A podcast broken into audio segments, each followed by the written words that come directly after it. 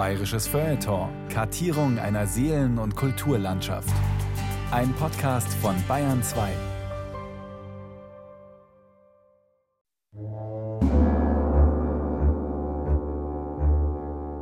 Ein Scharfrichter, der lacht nicht. Niemals. Schon von Amts wegen nicht. Und wenn er es doch einmal täte, nämlich lachen, man sehe es nicht. Der Scharfrichter trägt nämlich eine Kapuze, Immer. Eine schwarze, spitz über seinem Kopf zusammenlaufende Kapuze. Sie ist sozusagen sein Erkennungszeichen. Wie es darunter aussieht, weiß niemand. Mehr als das dunkel funkelnde Augenpaar, das durch die Löcher in der Kapuze schaut, zeigt er nicht her von sich, der Scharfrichter. Man soll ihn nicht kennen, nicht erkennen. Er lebt weit draußen, vor den Mauern der Stadt. Niemand will etwas mit ihm zu tun haben. Er bringt Menschen um. Er befördert sie vom Leben zum Tod, weil sie es nicht anders verdient haben, weil sie Mörder und Verbrecher sind, weil man das Todesurteil über sie gefällt hat. Das tun die Richter. Aber Richter machen sich selber niemals die Hände schmutzig, dafür gibt es den Nachrichter. So nennt man ihn auch, den Henker den Unnahbaren, den Paria, den Ausgestoßenen. Er führt ein trauriges Leben. Darum lacht er auch niemals. Nicht einmal lächeln tut er. Auch nicht, wenn er zum Fotografen geht, um ein schönes Bild von sich machen zu lassen.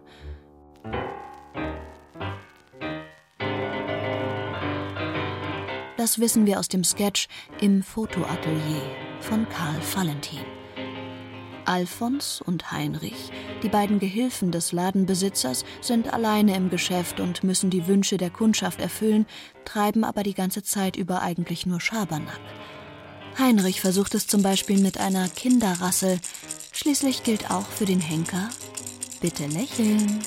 Scharfrichter, gehen Sie weg mit Ihrem Blödsinn. Ein Bild muss ich haben. Sie wissen scheinbar gar nicht, wer ich bin. Mein Name ist Meier. Scharfrichter. Alfons. Da derst scharf einstellen bei dem.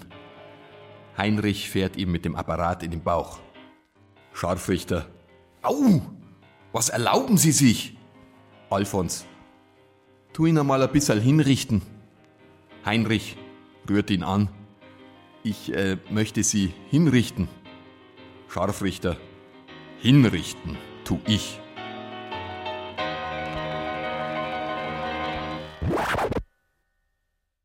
Bayerische Berufungen und Instanzen. Der Scharfrichter. Sie hören ein bayerisches Feuilleton von Bernhard Setzwein. Ich sage immer, das dient ja auch der Ehrenrettung, weil die Henker bis jetzt äh, in Romanen und vor allem Filmen ja immer nur eine sehr kurze Nebenrolle haben, irgendwie mit so einer schwarzen Kapuze, kurzer Auftritt, zack, rüber ab und Schluss. Ein Anliegen in meinen Büchern ist auch zu zeigen, dass diese Menschen zu der damaligen Zeit zum aller, allergrößten Teil sicher keine Sadisten waren, sondern das waren Menschen, die das machen mussten, äh, weil sie einfach in diesen Beruf, in diese Familie hineingeboren wurden. So auch Oliver Pötsch. Er wurde 1970 hineingeboren in eine Familie aus Schongau, in deren früheren Generationen gleich mehrere Personen als Scharfrichter tätig waren. Die Kuises. Dass er auch einmal dieser Profession würde nachgehen müssen, wäre allerdings für Oliver Pötsch nie in Frage gekommen. Und zwar aus noch einem anderen Grund heraus als dem, dass die Todesstrafe und logischerweise damit auch das Amt des Scharfrichters zwischenzeitlich aus der bayerischen Verfassung entfernt worden ist wenn auch erst 1998. Ich kann kein Blut sehen, ich kann nur drüber schreiben. Oliver Pötsch tut das in Form historischer Romane. Mittlerweile umfasst seine Saga rund um die Schongauer Henkersfamilie der Kuisels sieben Bände.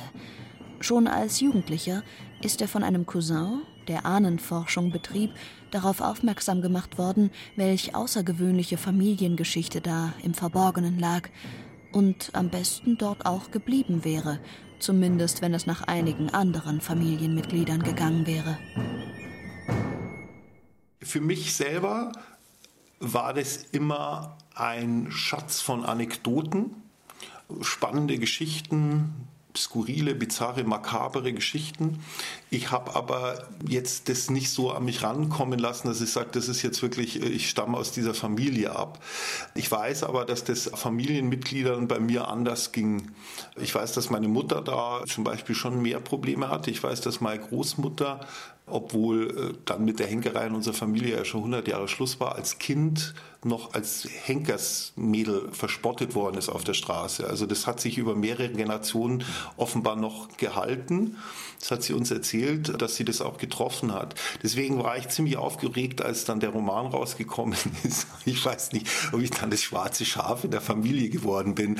Aber er ist ja Gott sei Dank erfolgreich gewesen und äh, dann war die Oma stolz. Der Schuss hätte auch nach hinten gehen können. Doch nicht nur, weil die Romanserie außergewöhnlich erfolgreich war, blieben Protest und Murren bei den übrigen Familienmitgliedern aus. Sie werden auch gespürt haben, dass der Autor sichtlich darum bemüht war, jenen Familienmitgliedern Gerechtigkeit widerfahren zu lassen, die durch das Schicksal dazu bestimmt worden waren, das Henkeramt auszuüben. Was sie taten, galt als unrein und unehrenhaft. Gleichzeitig war es absolut notwendig, wir heute würden sagen, systemrelevant. Zumindest wenn sich eine Gesellschaft darauf verständigt hat, dass sie bestimmte Verbrechen mit dem Tode bestrafen will. Dann muss es irgendeiner machen. Auf der anderen Seite wollte niemand mit einem Menschen, der ein solch grausiges Tötungshandwerk ausübte, allzu engen Kontakt haben. Der Scharfrichter und seine Familie wohnten daher fast immer außerhalb der Stadtmauern. Wenn er sich doch einmal unter die Leute mischte, etwa wenn er in ein Wirtshaus ging, dann war ihm ein eigener Tisch vorbehalten, an dem nur er sitzen durfte. Ja, es gibt sogar Geschichten davon, dass der von ihm benutzte Maßkrug mit einer Kette am Henkerstisch befestigt war, damit nur ja niemand anderes, und sei es nur aus Zufall, daraus trinke. Die Kinder des Scharfrichters durften auf keine Schulen. Mit ein Grund, weshalb sich das Amt von Generation zu Generation innerhalb weniger Familien quasi weitervererbte. So auch bei den Quizels. Meine Vorfahren waren wahrscheinlich Köhler vorher. Und Köhler war ja auch ein, ein, Beruf der Ausgestoßenen. Die haben im Wald gewohnt. Gibt so Geschichten mit so bösen Köhlern und so weiter, so im Wald, schmutzige Leute. Und äh, könnte gut sein, dass sie da halt so einen ausgestoßenen Köhler genommen haben, der halt dann der erste Henker in meiner Familie war. Nichtsdestotrotz hat man sie zum Teil auch gut bezahlt. Und es gibt ja auch den Fall eines Nürnberger Scharfrichters im 16. Jahrhundert, eines Meister Jörg, der tatsächlich das geschafft hat, sich das Bürgerrecht zu kaufen. Also da hat man ihnen schon gezeigt, was einem das wert ist und dass man den gebraucht hat. Doch nicht nur zum Erledigen dieser höchst undankbaren Aufgabe des Köpfens benötigt man den Scharfrichter, vor allem im Mittelalter erfüllte er noch eine weitere wichtige Funktion. Er war der Heiler des kleinen Mannes, der sich einen studierten Arzt nicht leisten konnte, beziehungsweise in kleineren Ortschaften gab es einen solchen oft gar nicht. Dann ging man entweder zum Bader oder eben zum Scharfrichter. Jetzt fragt man sich natürlich, warum kennt sich der Scharfrichter mit der Heilkunde aus. Das äh, liegt zum einen daran, dass äh, das offenbar neugierige Leute waren. Also man weiß aus einigen Quellen, dass die gelegentlich Hingerichtete, auf die keiner mehr Anspruch erhoben hat, dann mal aufgeschnitten haben und dann mal reingeschaut haben. Zum anderen ist es so, dass Henker auch belesen waren. Das waren keine Analphabeten. Die hatten sogar kleine Bibliotheken, also eine kleine Bibliothek verstehe ich jetzt vielleicht mal 10, 20 Bücher, konnten Latein lesen und äh, vor allem waren sie ja nicht nur für die Hinrichtung, sondern sie waren auch für die Folter zuständig. Und jetzt muss man wissen, dass es damals so war, dass man, wenn jemand gefoltert wurde und man hat ihn nachher hingerichtet, musste er vor der Hinrichtung erst wieder hergerichtet werden. Totale Zeit- und Geldverschwendung. Aber das war damals so. Die konnte man nicht einfach da so verunfallt da zum Schafott schleppen. Das hat sehr oft der Henker übernommen und deswegen war er sehr gut zum Beispiel in Einrenken von Schultergelenken. Er hatte es ja gerade eben ausgerenkt. Vor allem ein fühlloser Mensch musste der Henker demnach sein, möchte da unser einer heutzutage annehmen. Wie anders konnte man das sonst alles aushalten, was man da zu tun hatte? Irgendwelche armen Tröpfe, die wahrscheinlich auch nur wegen ihrer großen wirtschaftlichen Not zu Verbrechern geworden waren, unter der Folter quälen, dann sie wieder zusammenflicken, nur um sie anschließend einen Kopf kürzer zu machen. Oder ihnen den Brustkorb mittels eines schweren, eisenbeschlagenen Wagenrades zu zertrümmern, das sogenannte Rädern oder sie an einem Galgen aufknüpfen. Man muss, glaube ich, an der Stelle auch immer sagen, diese Einstellung, die wir jetzt in unserer modernen Gesellschaft zum Tod und vor allem auch zum Töten haben, entspricht natürlich nicht der Einstellung, die die Leute damals gehabt haben. Und ich glaube auch, dass so ein Henker im 17. Jahrhundert sich so wie alle anderen von Gott auf diesen Posten gestellt gefühlt hat und das war nun mal seine Berufung eben, die er auszuüben hat und das ist dann auch nicht hinterfragt worden. Also man hat ja damals auch das Jenseits und das Diesseits viel mehr miteinander verbunden und es musste dann eben eine gewisse Schulden durch den Tod erst gesühnt werden. Das haben, ich glaube, bis hin zum Verurteilten gelegentlich haben das alle so akzeptiert. Sogar die Hinzurichtenden haben sich also größtenteils ihrem Schicksal widerspruchslos gefügt meint nicht nur der historisch bestens beschlagene Romanautor Oliver Pötsch, sondern auch Karl Valentin. In seiner Szene Eine Schlamperei stellt er einen zum Tode verurteilten Delinquenten aufs Schafott. Gefragt nach seinem allerletzten Wunsch, meint er, man solle bei ihm bitte die Augenbinde weglassen. Delinquent. Es war schon längst mein Wunsch, einer Hinrichtung beizuwohnen, und da habe ich jetzt die beste Gelegenheit. Femrichter, wünschen Sie sich das ja nicht. Das ist etwas so Grausiges. Das würden Sie Ihr ganzes Leben lang nicht vergessen. Delinquent, no, gar so lang wird das Leben nach meiner Hinrichtung nicht mehr dauern. Dazu muss man sagen, dass Karl Valentin ja sein Kabarett im Färbergraben hatte hier in München. Schräg gegenüber gab es einen Friseursalon, der von einem Friseurmeister betrieben wurde, der tatsächlich ein Assistent von Johann Reichert auch war. Johann Reichards Onkel Frank Xaver Reichert war mit den Eltern von Karl Valentin sehr befreundet. Und Johann Reichard, der Neffe, war der letzte Scharfrichter Bayerns. Mit ihm endete diese schaurige Traditionslinie. Am Münchner Ostfriedhof, wo er begraben liegt, zeigt sein Biograf Roland Ernst historische Fotos der Familie. Auf einem sieht man den Onkel Franz Xaver Reichhardt. Er durfte sich noch königlich bayerischer Scharfrichter nennen. Wie er so dasteht, im Frack, mit dem gezwirbelten Schnurrbart, könnte man ihn fast für einen netten Onkel halten. Und vielleicht war er das ja auch. Jedenfalls übergab er 1924, ganz wie ein fürsorglicher Familienpatriarch, seine Profession und sein Wissen an den Neffen Johann. Nur der Titel war mittlerweile verloren gegangen. Die Novemberrevolutionäre hatten 1918 die bayerische Monarchie beendet. Johann Reichard war kein königlich bayerischer Scharfrichter mehr, sondern quasi Freiberufler im Hinrichtungshandwerk. Honoriert wurde er pro Kopf. Bei jeder Hinrichtung wurde er unterstützt von zwei Assistenten. Einer davon war Josef Donderer, jener Friseurmeister, von dem eben die Rede war. In seinem Buch Der Vollstrecker, Johann Reichard, Bayerns letzter Henker, schreibt Roland Ernst. Angeregt durch die Erzählungen seines Vaters, der mit Franz Xaver Reichert befreundet war, stellte der bayerische Komiker Karl Valentin in seinem Panoptikum eine Guillotine auf. Um die Vorstellung möglichst echt über die Bühne zu bringen, wurde Josef Donderer, einer von Johann Reichards Gehilfen, engagiert. Er sollte dafür sorgen, dass alles möglichst wirklichkeitsnah aussah, denn Valentin hatte eine Nummer mit dem Thema Enthauptung geschrieben. Sie dürfte seiner Schlamperei ähnlich gewesen sein. Valentin ist eigentlich zum Tod durch Enthauptung verurteilt. Da der Henker aber wegen Schlamperei das Beil nicht findet, will der Richter auf Tod durch den Strang umdisponieren. Als Johann Reichhardt davon erfuhr, dass sein Gehilfe Donderer bei Valentin im Gruselkeller für zahlendes Publikum den Gaudi-Henker spielte, kündigte er ihm auf der Stelle. Donderer revanchierte sich damit, dass er Reichhardt bei der Staatsanwaltschaft anschwärzte. Der sei ja ein Kommunist. Ein klein bisschen davon stimmte vielleicht sogar. Denn Reichert hatte tatsächlich ein sehr bewegtes Vorleben, ehe er Scharfrichter wurde. Einmal war er sogar Koch für die Rotarmisten der Münchner Räterepublik.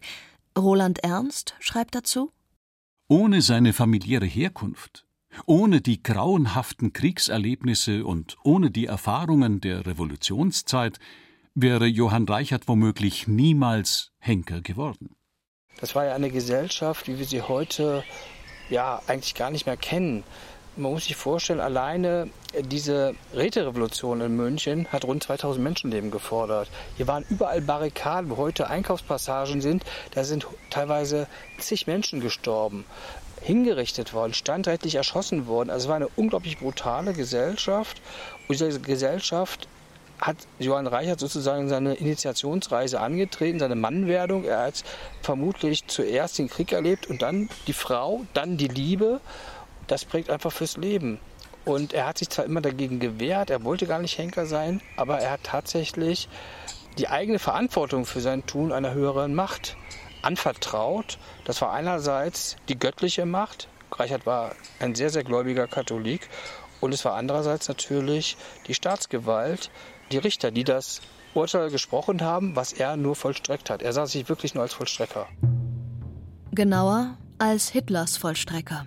So jedenfalls der Beiname, den man Reichard später immer wieder angeheftet hat. Denn die Zeitläufte wollten es so, dass er zwar während der Weimarer Jahre, als Deutschland noch eine Demokratie war, wenn auch eine, die die Todesstrafe kannte, das Amt des Scharfrichters übernahm. Dann aber kam die Machtübernahme der Nazis und Reichard sah sich plötzlich in den Dienst von Massenmördern gestellt, die Angriffskriege führten, sechs Millionen Juden ermordeten und auch jeden Andersdenkenden und Gegner im eigenen Land skrupellos aus dem Weg räumten. Nach teilweise höchst zweifelhaften Gerichtsverfahren oder gleich ganz ohne Urteil. 3165 Hinrichtungen waren es schließlich, die Reichard in diesem Vollstreckerdienst ausführte – darunter auch die Enthauptung Sophie Scholz und ihrer Mitstreiter. Was für eine monströse Bilanz, die sich Reichert damit selber auf die Schultern lud. Es gibt immer auch wieder das Gerücht, ja, man äh, hätte damit nicht auf, er hätte diese Tätigkeit gar nicht aufgeben können. Das stimmt einfach nicht. Es hat Henker gegeben, wir haben diese Tätigkeit im Dritten Reich aufgegeben. Wenn Reichert es gewollt hätte, hätte er aus diesem Amt ja, sich verabschieden können. Das hat er aber nicht getan. Er hat sich immer mit dem Gedanken getröstet, ja, die Todesstrafe ist eine schlimme Strafe, es ist eine gerechte Strafe, aber ich habe das Urteil nicht gesprochen, ich vollstrecke es nur. Äh, dass es natürlich so etwas wie ein Gewissen gibt, eine innere Stimme, vor allen Dingen von einem, der so gläubig ist wie Johann Reichert, da weiß ich nicht, wie Johann Reichert überhaupt damit wirklich umgegangen ist. Er wurde ja irgendwann auch sehr verachtet, er war starker Alkoholiker, es gibt nicht wirklich ein persönliches Zeugnis von ihm, wo er sagt, ich habe darunter wahnsinnig gelitten, sondern einfach nur, dass er seine Pflicht getan hat. Und die Pflichterfüllung ging ihm einfach über alles. Was ihm diese bedingungslose Pflichterfüllung eingebracht hat, dürfte Johann Reichard nachhaltig verbittert haben.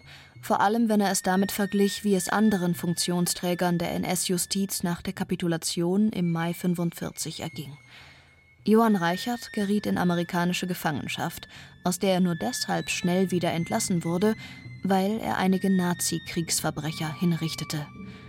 Anschließend tauchte er in Deisenhofen bei München unter.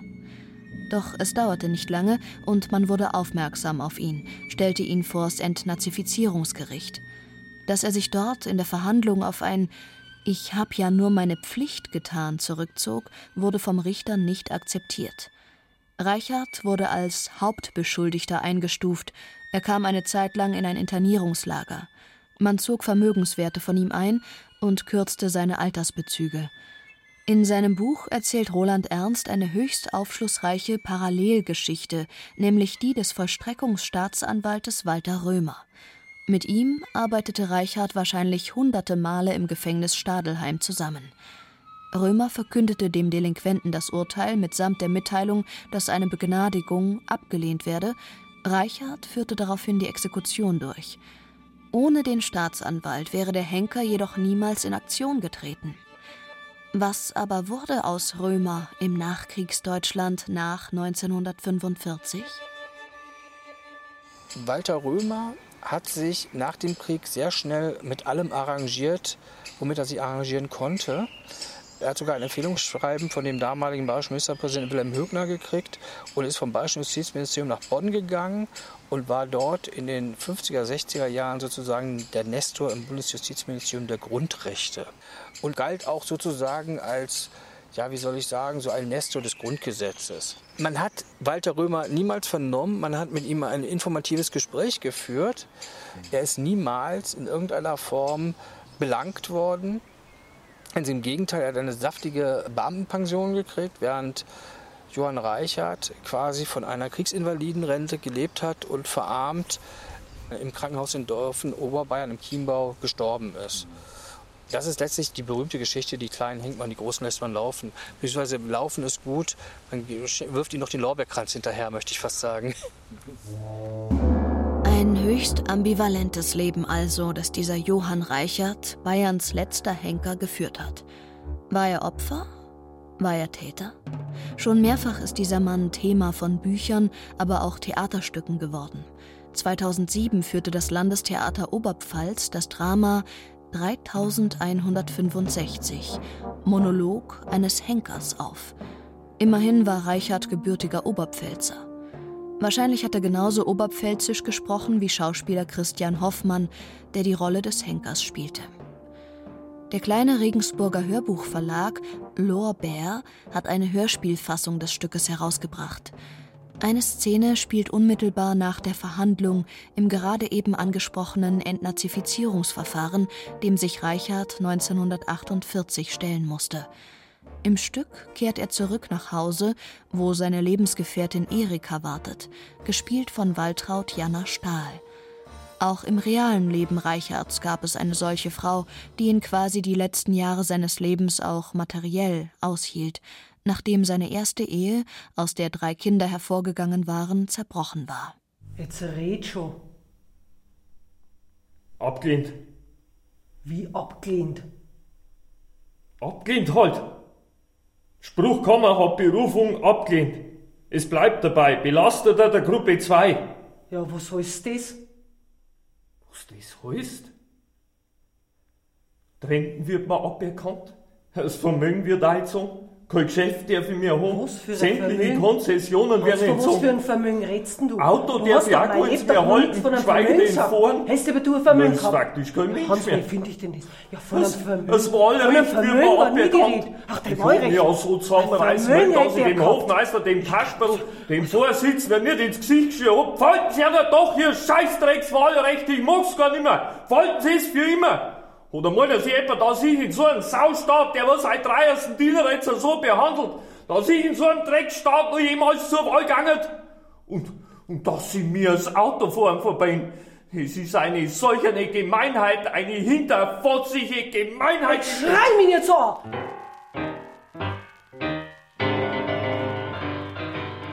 Der Hohe Gerichtshof. Im Namen des Gesetzes ist am Delinquenten das Todesurteil durch das Fallbeil zu vollstrecken. Herr Scharfrichter, walten Sie Ihres Amtes. Dem blass geschminkten, zitternden Delinquenten mit angstvoll weit aufgerissenen Augen wird eine schwarze Binde vor die Augen gebunden. Er wird aufgeschnallt und umgekippt. Da flüstert er dem Scharfrichter noch mit letzter Kraft die leisen Worte zu. Ich bin ja so furchtbar empfindlich. Der Scharfrichter meldet dies amtseifrig dem Richter. Hoher Gerichtshof, der Delinquent sagte mir soeben, dass er so furchtbar empfindlich sei. Richter. So. Empfindlich ist er. Ja. Dann allerdings muss man etwas Rücksicht nehmen. Schnallen Sie ihn sofort herunter und führen Sie ihn wieder zurück in seine Zelle. Wegen Überempfindlichkeit des Delinquenten kann die Hinrichtung nicht stattfinden. Es gibt übrigens ein Foto im Stadtmuseum, da steht der Karl Valentin mit Berthold Brecht vorm Schichtel. Gibt es im Stadtmuseum das Foto, gell? Mit Recht betont Manfred Schauer, der es mag, wenn man ihn Herr Schichtel nennt, diese zweifelsfrei belegte Tatsache. Karl Valentins unübersehbares Faible für die Henkerei hat sicher auch damit zu tun, dass er ein treuer Besucher einer ganz bestimmten Schaustellerbude auf dem Münchner Oktoberfest war.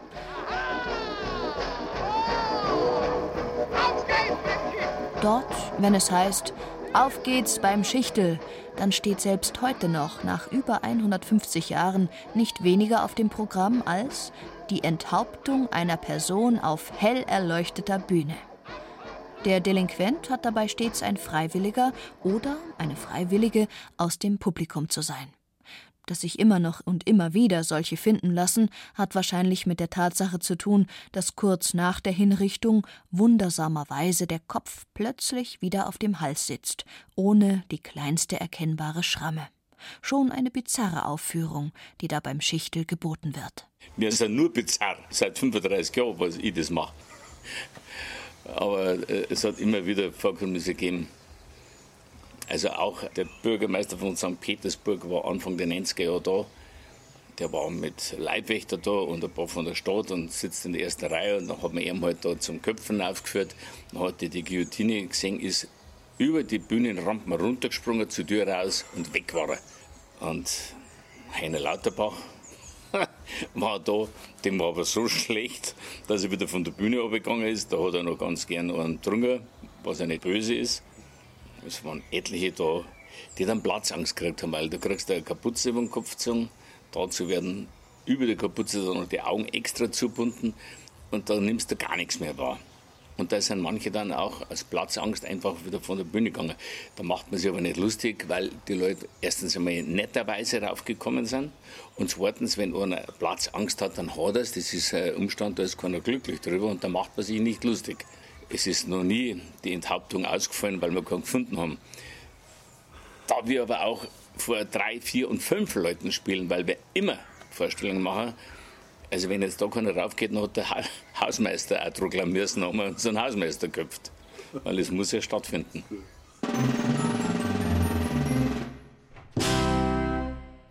Schon allein deshalb, damit es auch weiterhin heißen kann, Der Name Schichtel ist gleichsam ein Qualitätssiegel auf dem Bereich der Unterhaltungskunst.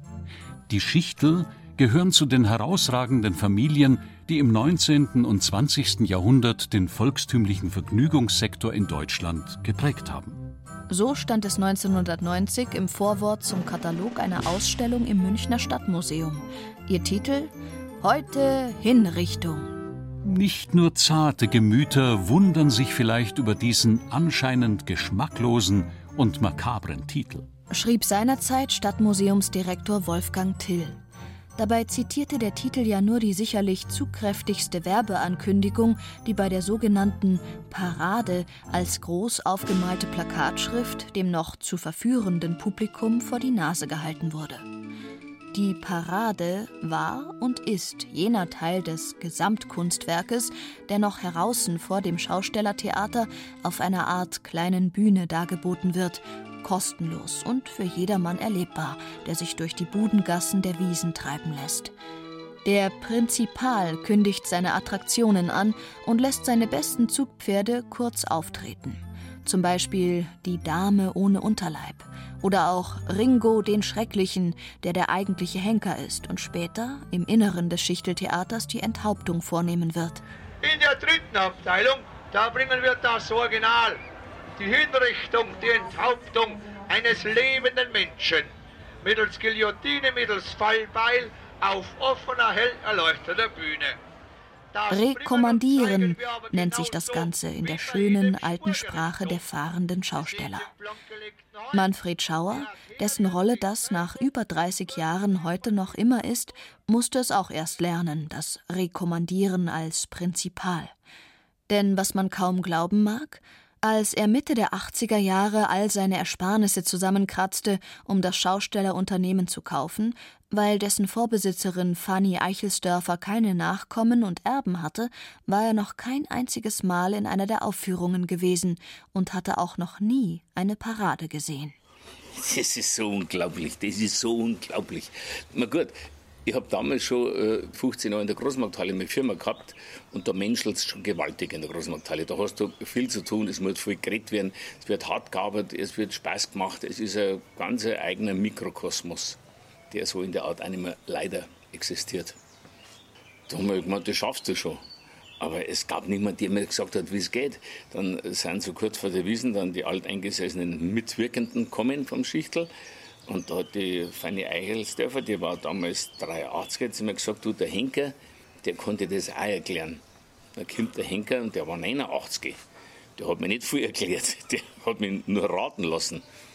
Ja, und ich habe nur gewusst von Fotos, Frack, Zylinder, Fliege, das haben wir dann angezogen und habe um 12 Uhr am ersten Sonntag, äh, Samstag 85 angefangen. Einfach irgendwas reingeredet ins Mikrofon. Und das tut er bis heute. Einfach etwas hineinreden ins Mikrofon, ziemlich schlagfertig und ziemlich humorvoll. Jawohl, ein Schädel haben wir runter. Egal, auf welchen Preis. Ja! Es geht schließlich darum, die Leute zum Stehenbleiben zu verführen und wenn möglich ins Innere des Theaters zu locken. Eines allerdings lässt Manfred Schauer mittlerweile weg. Ich habe schon ein bisschen dem Zeitgeist ungern, äußerst ungern Rechnung getragen und die Tafel entfernt heute Hinrichtung.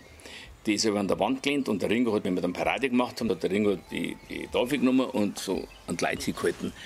Aber wir haben ja so viele so viel gute Menschen mittlerweile, die, die berufsgut sind, die uns also viele Ausdrücke verbieten und die Namensterndl erfunden haben. Also da ist, da ist so viel komisch geworden, dass ich diese Tafel jetzt nicht mehr habe. Jetzt steht drauf 20% auf alles außer Eintrittskarten. Ich warte von Wiesen zu Wiesen drauf, dass wir attackiert werden, weil die Gutmenschen so aggressiv werden teilweise. Und so kann es ja sein, dass wir irgendwann einmal, nein, die meinen sie nicht so, aber meinen sie das noch zeitgemäß? Sag ich, klar, das ist seit 150 Jahren zeitgemäß. Schauen wir mal, wie so ein 150 Jahre ausschaut. Das werden wir zwar nicht erleben. Ja, mein Gott, wir tun Köpfen. Aber das Köpfen ist ja bei uns witzig. Es ist skurriler Humor, was wir machen. Es muss ja kaum gefallen. Es muss ja keiner reingehen.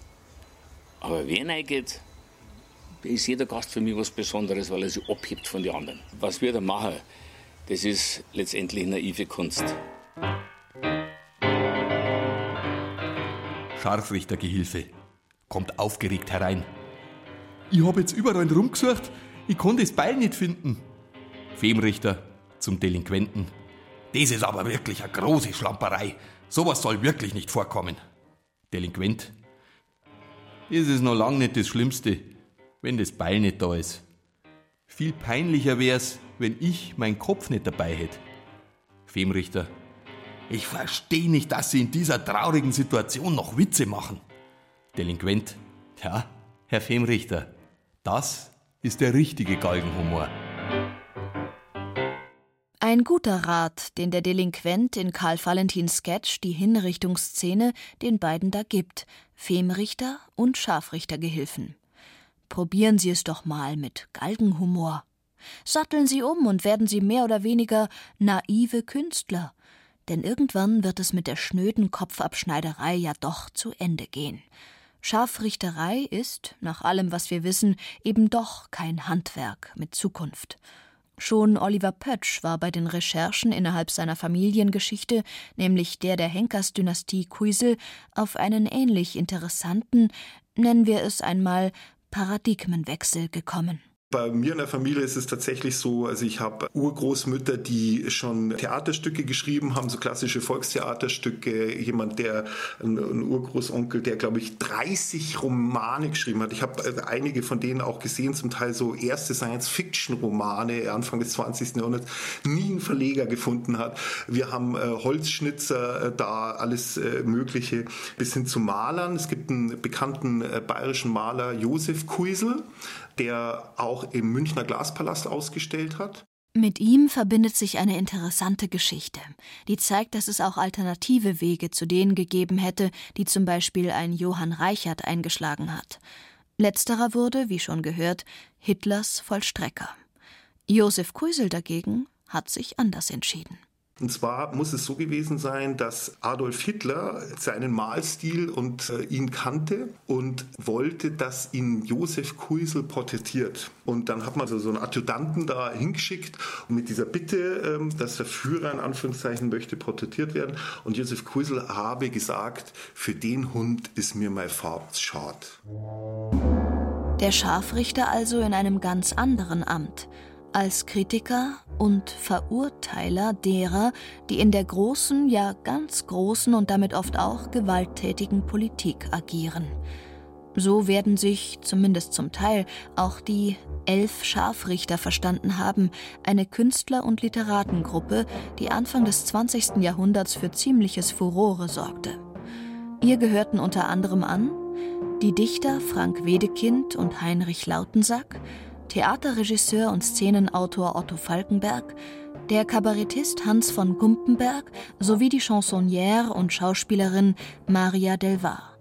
Mittlerweile gelten sie und noch weitere Mitstreiter in der Literaturgeschichtsschreibung als eines der frühesten Kabaretts in Deutschland, auch wenn ihnen die Ehre, die allerersten gewesen zu sein, vom Überbrettel streitig gemacht wird.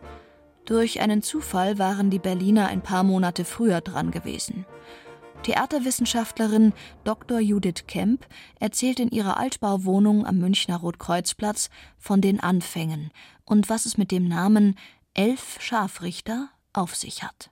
Um 1899, 98 sowas hatte man schon Pläne gehabt, ein Kabarett nach französischem Vorbild in München zu gründen.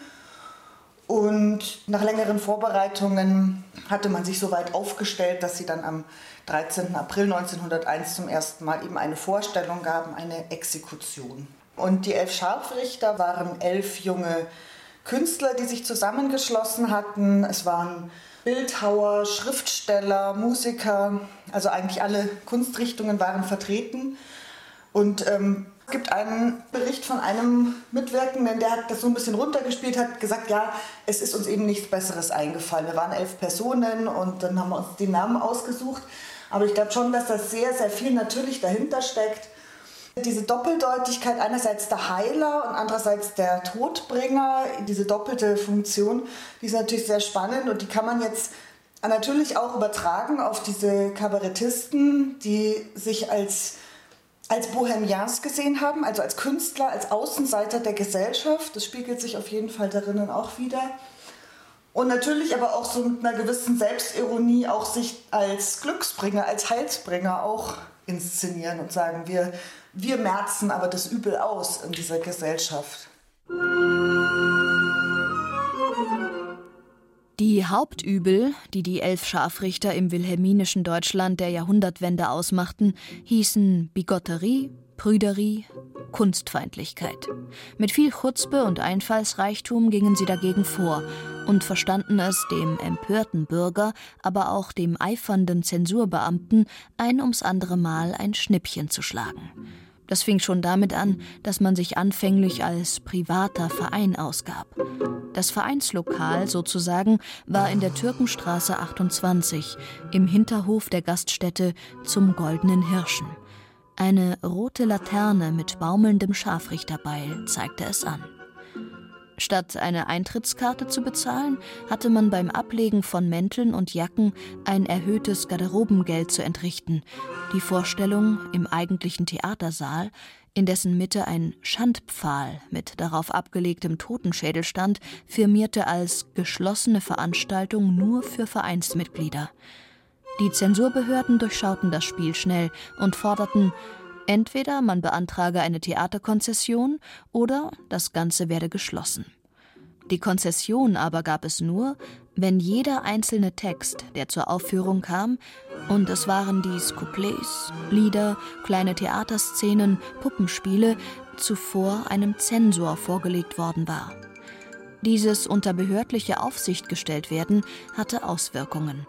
Auch wenn Dr. Judith Kemp die Forschungsmeinung etwas korrigiert, das strenge Zensurrecht habe die elf Scharfrichter an der Entfaltung einer stärkeren politischen Schlagkraft gehindert.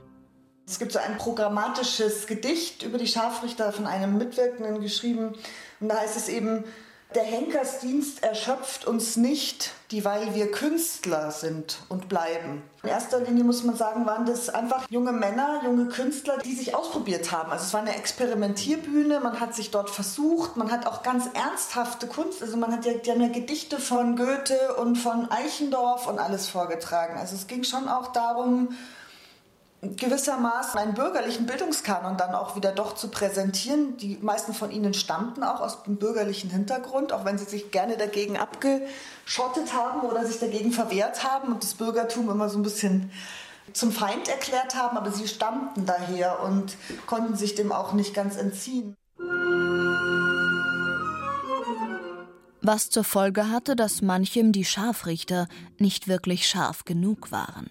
Die ganze Vorführung mutet recht kindlich an, und wenn alles Übrige wegbliebe, so könnte ich sogar mit gutem Gewissen den Eltern raten, auch einmal ihre Kleinen zu den Scharfrichtern zu führen. Hieß es beispielsweise in einer Aufführungskritik des Stadtanzeigers. Die grausliche, makabere Figur des Scharfrichters herabgesunken zum halblustigen Kinderschreck. Schlimmer geht's eigentlich kaum. Wenn es da nicht den einen und vor allem die andere gegeben hätte, die die Würde des Scharfrichters und der Scharfrichterin hochgehalten hätte. Die Rede ist von Maria del Var, eigentlich Maria Biller, eine geradezu dämonisch wirkende Frau. Sie war zwar nur Interpretin und nicht selbst Textproduzentin, wurde aber dennoch stark mit den Scharfrichtern identifiziert.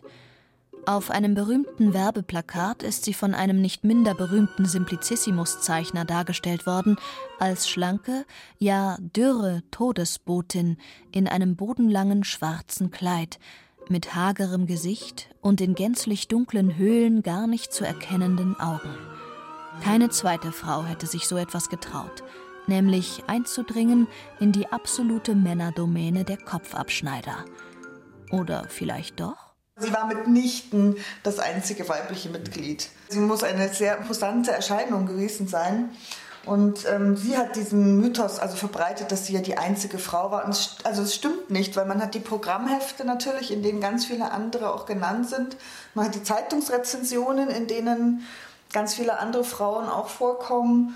Und sie hat es halt geschafft, sich zu inszenieren, sicher auch, weil das bekannteste Plakat aus dem Kontext ist eben dieses von Thomas Theodor Heine, wo sie so als schwarze Figur vorne steht und im Hintergrund sind elf Teufelsmasken.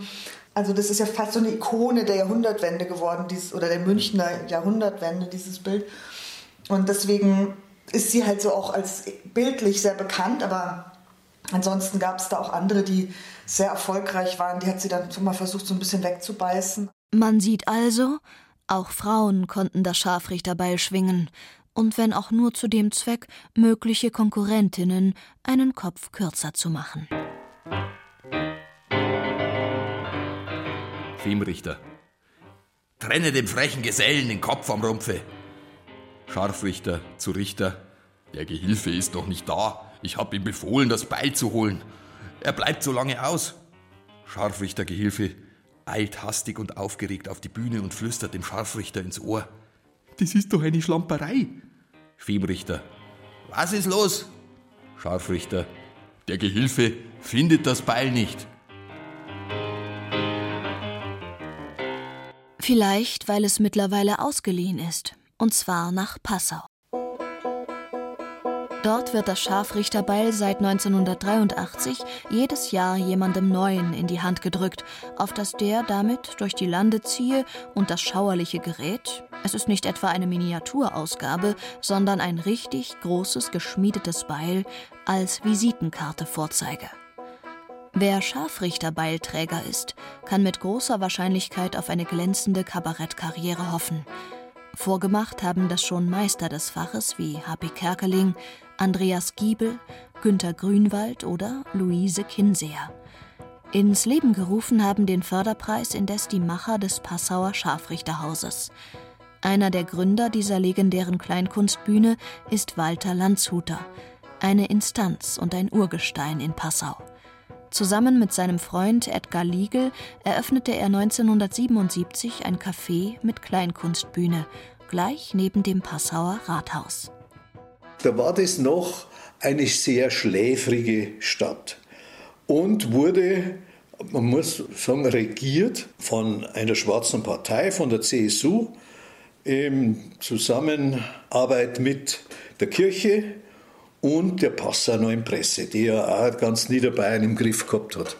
Diese schwarze Dreifaltigkeit hat diese Stadt so fest im Griff gehabt, dass eigentlich niemand aufgemuckt hat. Es hat keiner auch nur die leiseste Chance gehabt. Es war im Scharfrichterhaus äh, so, nachdem der Chefredakteur der Passauer Neuen Presse, der Erwin Janik, Übrigens ein äh, glühender Marienverehrer, das haben wir nicht einmal gewusst damals. Nach diesem ersten Theaterstück im Scharfrichterhaus, die Himmelskonferenz, wo die heilige Maria zum zweiten Mal schwanger wird und man im Himmel darüber beratschlagt, ob das mit der unbefleckten Empfängnis als Ausrede nochmal ein zweites Mal gilt. Wie das der Chefredakteur in Erfahrung gebracht hat, hat der einen Boykott über dieses Haus verhängt, einen Schreibboykott, der hat über zehn Jahre angehalten. Es hat Leute gegeben, die haben sich erst nach 30 Jahren Scharfrichterhaus da mal einer traut und waren überrascht, dass das eigentlich ein ganz nettes Wirtshaus ist. Und ein Theater, die haben sich wunder was vorgestellt, also Rauschgifthölle äh, da herin, so wie sie kolportiert worden ist. Ne?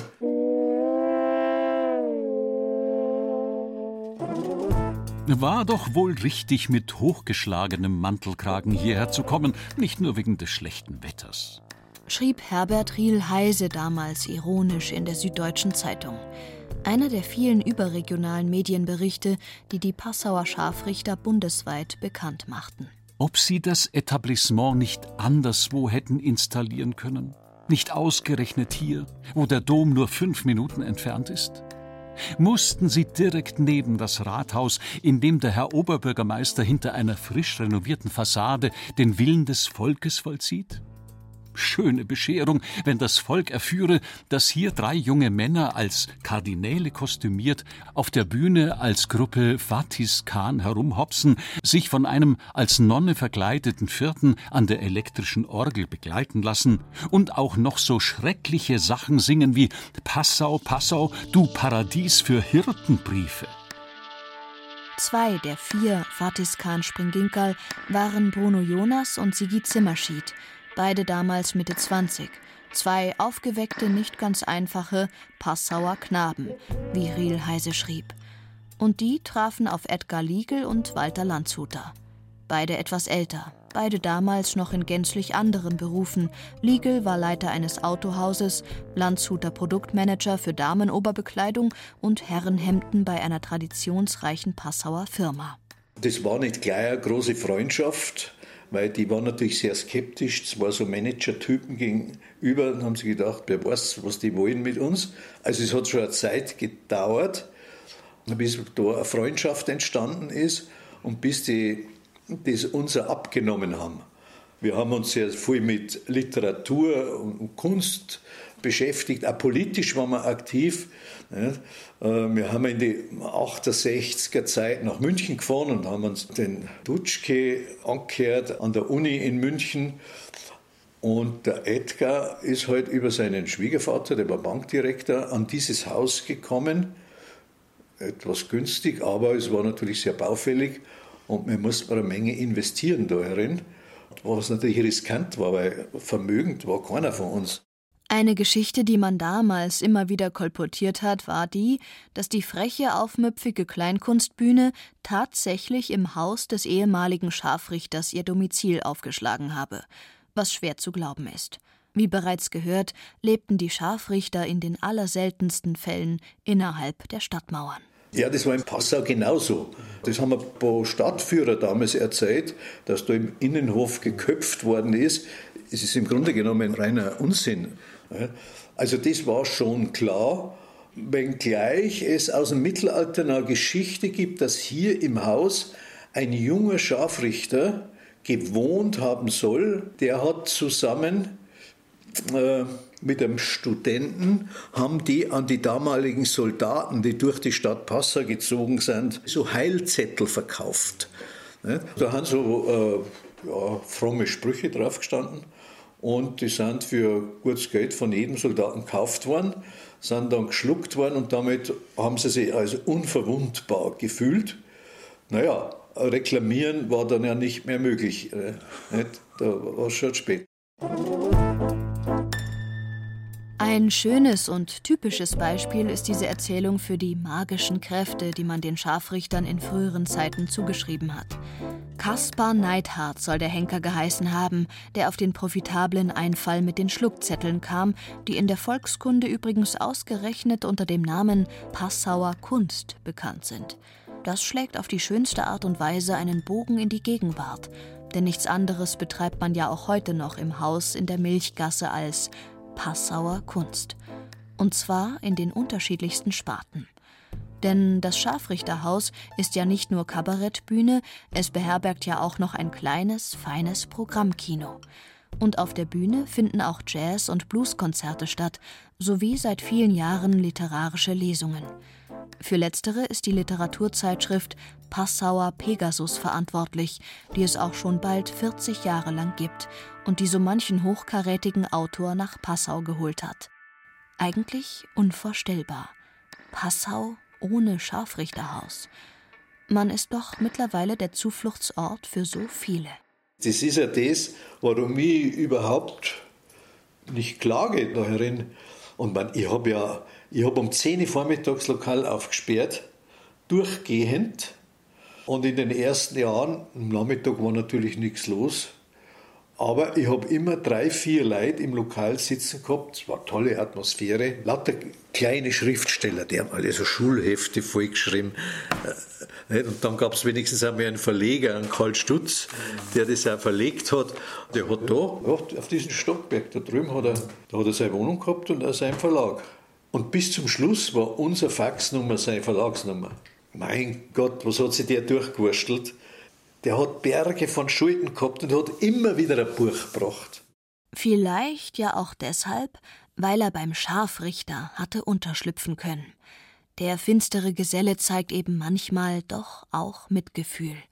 Sogar bei dem oft gnadenlosen Karl Valentin. Sein Sketch Eine Schlamperei endet jedenfalls so. Delinquent. Ich bestehe darauf, dass ich geköpft werde. Und zwar sofort.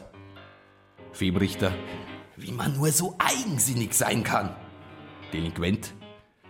Wenn ihr schon so geschlampert seid und euer Beil nicht findet, das wo die Hauptsache ist von der Hinrichtung, dann kann ich auch eigensinnig sein.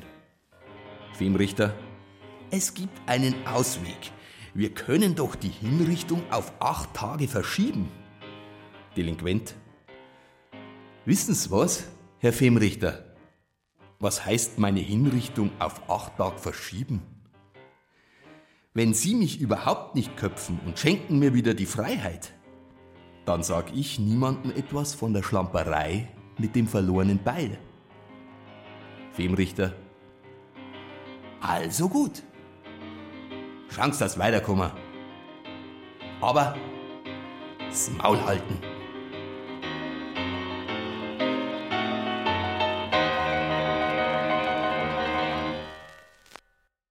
Bayerische Berufungen und Instanzen.